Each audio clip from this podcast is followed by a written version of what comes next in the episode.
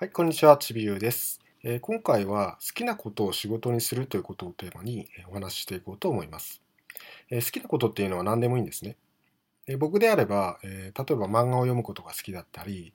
えまあ、映画鑑賞ですね。映画鑑賞することも好きなんですけども、まあ、あなたが好きなことっていうのは、うん、まあ、それは、え人によってバラバラだと思うんですけども、本当に何でもよくて、まあ、例えば寝ることであったり、ま、食べることであったり、そういったことでもいいんですね。で、これをすることによってどんなメリットがあるのかというと、まずモチベーションが落ちないんですね。えーモチベーションが落ちないというのは、まあ、あなたがあの漫画が好きかどうかはわからないんですけども、えー僕のように漫画が好きなのであれば、漫画を読むときにモチベーションってあんまり考えないですよね。えま、あの、なんかモチベーションがちょっと上がらないから、ちょっと今日は漫画読めないなとはならないと思うんですね。なので、まあそういった状態を、え維持しながら、えま、モチベーションということを考えないで仕事ができるということです。あと、市場に詳しいということもあります。え市場に詳しいというのは、まあ、なたが好きなことであれば、うんもうその知識ですとか、まあ、情熱ですとか、そういったことは本当にプロフェッショナルの領域だと思うんですね。本当に好きなことであれば。えこれは本当に大きな強みで、例えば全く好きじゃないことを仕事にしようと思った場合、本当に一から知識を仕入れていかなきゃいけないですよね。で、この時に本当に挫折とかそういったことが起こってくるんですけども、まあ、そういった心配もありませんし、まあ、あの、最初から市場に詳しいというのは大きな強みです。えーあとは仕事を仕事と感じない。で、仕事っていうのは普通、その、なんていうんですかね、まあ、一生懸命働いてお金を稼ぐという感じだと思うんですけども、ただ好きなことを仕事にしてしまったら、もう仕事なんですけどね、それも。え仕事なんですけど、仕事と感じないと思うんですね。なので、まあ、こういったことも、えー強みです。で、もしかしたらあなたは、その好きなことっていうのは仕事にならないんじゃないかと思ってるかもしれないんですけども、まあそれは、うんまあもしかしたらその幼い頃に親からその、まあそうですね、例えば漫画ばっかり読んでたら、漫画ばっかり読んでないで勉強しなさいって言われたり、うん、まあそうですね、今までいろいろ経験してきた中でちょっと自分には無理かなと思っていたり、まあ、そういった環境が影響してると思うんですけども、まあそんなことはないんですね、実際は。方法はあるんです。で今回はその方法を紹介していきます。で僕も実はそのネットビジネスを始めるまではこの方法っていうのは知らなかったんですね。なので本当にあのたくさんの失敗をしてきました。例えばそうですね、まあ、お金がのためにちょっとやりたくない仕事をしてやっぱり途中で嫌になって辞めてしまったりとか。うんまああとそうですね。知り合いのあの誘いとかにちょっと乗ってよくわからないビジネスに手を出してしまってそこでちょっと大きな、まあ、200万円ぐらいですかねぐらいの赤字を出してしまったこともありました。でただあの2014年の7月に今のメンターと出会ったんですけども、まあ、師匠ですね、えー師匠と出会ってからは、えーまあ、ちょっと僕がそれまでしてきたことっていうのはちょっとずれてたなっていうことに気づいたんですねであなたも知ってると思うんですけども好きじゃないことっていうのは本当に続かないですで今はあの僕は好きなことばっかりをして あの、まあ、ネットビジネスっていう好きなことばかだけをして生活しているんですけどもあの本当に趣味に熱中しているっていう感じなんですね。なので、まあ、もしかしたら他の人から見たら努力しているって思われるかもしれないんですけども、ま僕からしたらそんなに大した努力ではないんですね。あのイチロー選手って言いますよね野球の。でイチロー選手っていうのは僕らから見たらかなり努力していると思うかもしれないんですけども、まあ、努力の天才とかも言われてますね。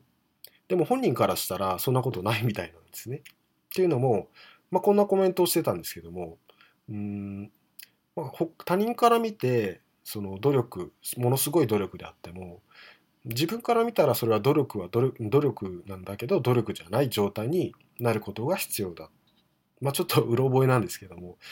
こんなことを言ってたんですね。つまりそのすごい練習してるように見えて、まあ、それは努力僕らから見たら努力なんですけどもイチロー選手からしたらそれは当たり前のことであって努力ではないんですね。なので本当に好きなことを仕事にしてしまえばこういったことも起こるわけです。でこれも大きな強みですよね。で具体的にじゃああのどうしていくかっていう話なんですけどもうん、まあ、ちょっと視点を変えていくということが必要になってきます。例えばそうですねあなたが、うん、ギャンブルが好きだとします。でギャンブルっていうのは本当にうんそればっかりしていても仕事になるかっていうとそうはそうではないですよね。でちょっと視点を変えていくんですけどもうんまあ、あとスポーツ観戦とかもそうですね。スポーツ観戦とかも、まあ、スポーツ、まあ、サッカーが好きでサッカーを見ていて、で好きなチームを応援してってそれだけじゃお金にはならないですよね。なので、まあ、ちょっと広げていくというかそういったことをしていく必要があります。でちょっとあのこれのこれに関するメリットっていうのはもう少しあるのでそれを先に説明しますね。まず、え、ライバルが入ってこない。ライバルがいないっていうことなんですけどもでどういうことかというと、まあ、あなたはその好きなことに関してちょっとあの視点を変えて小さな市場に入っていくんですね。でそこの小さな市場に、うん、あなたより知識とか情熱がある人っていうのはいないんですね。なぜならあなたは最初から好きなことを仕事にしているから。なのでライバルっていうのは不在なんですね。でライバルがいるとどうなるかっていうと、うん、まあいろいろありますよね。まあプラスもありますよもちろん。あのまあ、お互い高め合えるですとかそういったこともあるんですけどもただマイナスの方が多いんですね。っていうのも、うんまあ、価格競争であったり、まあ、飽和であったり、うん、まああのお客さんの取り合いですよねそういったことも起こってくるわけです。なのでいないに越したことはないんですね。でこれも大きな強みです。あとそうですねあの大企業は入ってこないっていうこともあります。であのさっきも言ったんですけど、まあ、ここは小さな市場なのでうん大企業っていうのはそこに入るメリットがないんですね。うん、なぜならその人員もいっぱい抱えてお金もいっぱい使ってビジネスをしているのでで大企業が入ってきたら僕らはもう太刀打ちできないですね。なので、えー、その大企業が入ってこないっていうメリットもあります。うん、あと、まあ、これが一番大きいんですけどもお客さんの気持ちを誰よりも理解できるんですね。でどういうことかというとお客さんは昔のあなたなんです。っていうのもそのあなたは今までその好きなことをしてきた中でいろんな経験をしてきたと思うんですね。まあ楽しいことであったり、まあちょっとあのわからないことであったり、うんまあ、もしかしたらちょっと辛いことがあったかもしれません。でも、うん、そのいろんな経験をしてきた中で今からお客さんはその経験をしていくわけなのであなたはもう経験していますよね。なのでお客さんの今からする、経験っていうのがわかるわけです。なので気持ちもわかります。で、これが一番大きな強みだと僕は思っています。じゃあ、あの、具体的なステップっていうのを今から解説していきますね。でまず、あの、紙とペンを用意してほしいんですね。で、書けるものであれば何でもいいんですけども、例えばそのパソコンのメモ帳であるとかそういったものでも大丈夫です。で、まず、あの、ステップ1ですね。えー、ステップ1、好きなこと、趣味、特技を思いつく限り書き出してほしいんですね。これは本当にあの何でもいいです。好きなことですとか、まあ、あと続けていることでもいいです。あと他人にあの、まあ、他の人にちょっと褒められたりするあのすごいねって言われることですとか、まあ、そういったことでもいいので本当に全て書き出してほしいんですね。でこの音声を止めてもいいので時間を取って書き出してほしいんです。はい、で、えー、ステップ2ですね次。でその中で、えー、一つだけこれだっていうものを選んでほしいんですね。テーマを。で、この音声では、あの、一つだけ選んでほしいんですけども、まあ、後で、あの、他のものもやっている、見るのもありです。なので、今回、あの、これだというものを一つだけ選んでほしいんですね。で、最も情熱を持っているもの。まあ、これは本当に仕事になりやすそうとか、そういうことは関係なしに考えてほしいんですけども、最もその好きなものですね、を一つだけ選んでください。で、ステップ3なんですけども、えー、そのテーマから一つだけ選びましたね。その一つだけ選んだテーマから連想できることっていうのをどんどん書き出していくんですね。これは本当にその枝分かれさせていくイメージです。でここでポイントがあって、うんまあ、それが好きな人はどこにいるかということですね。例えばそうですね漫画が好きな人だったら、まあ、漫画喫茶とかにもいますよね。あと、まあ、書店のその漫画のコーナーですとか、うん、まああのえっ、ー、と何でしたっけ、えコミケでしたっけ？なんかそういうのもにもいますよね。でそういったものを、え考えてほしいんです。あともう一つあって、え、何を求めているのかその好きな人は何を求めているのかでこういったことをポイントに、え、ちょっと書き出してみてください。でここで意外とたくさん出てくることに気づくと思うんですね。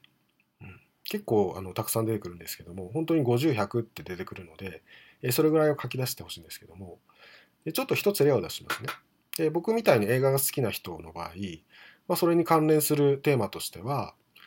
例えばおすすめの映画であったり、好きな女優さんとか、まあ、好きな俳優さんですね。であったりうんそうですね。映画を安く見る方法であったり、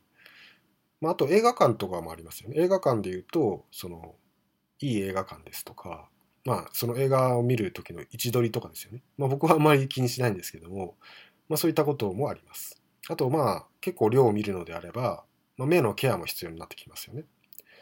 であったり、まあ、あと映画の撮影場所とかもありますよね。で僕も実際行ったことがあって、えっと、あの北海道の小樽に行ったことがあるんですけども、えっと、あとちょっとあの映画の題名ど忘れしちゃったんですけども、まあそういったこともあります。で、えー、ここで分かることっていうのは、うんまあ、例えば映画が好きな人は映画監督や俳優になることだけが道ではないということです。もちろんそれでもいいんですよ。もちろんそれでもいいんですけども、うん、結構その映画監督ですとか俳優っていうのは本当に一部の人しかなれないんですね。で狭き狭き門を通ってやっとそこにあのたどり着いた人たちがなる職業なんです。なのでまあそこを目指すのもありなんですけどもただそのちょっと視点を変えるだけでいろんな道があるということに気づいてほしいんですね。うん、ちょっと広げてみてほしいんです。すべてのことはお金になります。で、えー、まずはこの思いつく限りうん、この連想できることっていうのを絞り出してみてください。です本当にあのもう出ないっていうところまで絞り出してほしいんですけども、まあ、これは本当にあの今回は音声を止めても大丈夫です。はい。で、えー、いよいよあのここからがそのアイディアの作り方なんですけども、まあ、これは簡単なんですね。っていうのも、うん、今あなたが書き出した連想したものですね。まあ、50、100ってあると思うんですけども、それを組み合わせていくんですね。で今あの世の中で売れている商品ってとかあの儲かっているビジネスっていうのは本当に全てアイデアの組み合わせからできているんですね。例えば身近なもので言えばスマートフォンですとかスマートフォンっていうのはその携帯電話とタッチパネルの組み合わせですよね。え、携帯電話っていうのはもう本当に昔からあったものです。で、タッチパネルも昔からありました。これを組み合わせてスマートフォンになったんですね。あと、そうですね。まあ、あの、この私たちがその今僕らがやろうとしているネットビジネスっていうのもまあいろんなビジネスもともとあったビジネスとインターネットを組み合わせただけですよね。なので問題は本当にどう組み合わせるかだけなんですね。で、えー、ここであの組み合わせ方としてうんいいアイディアがあの生まれやすい組み合わせ方っていうのがあるんですけどもまあこれはあの僕のメンターであるそのまあ師匠である人も紹介してあのメルマガとかで紹介してるんですけども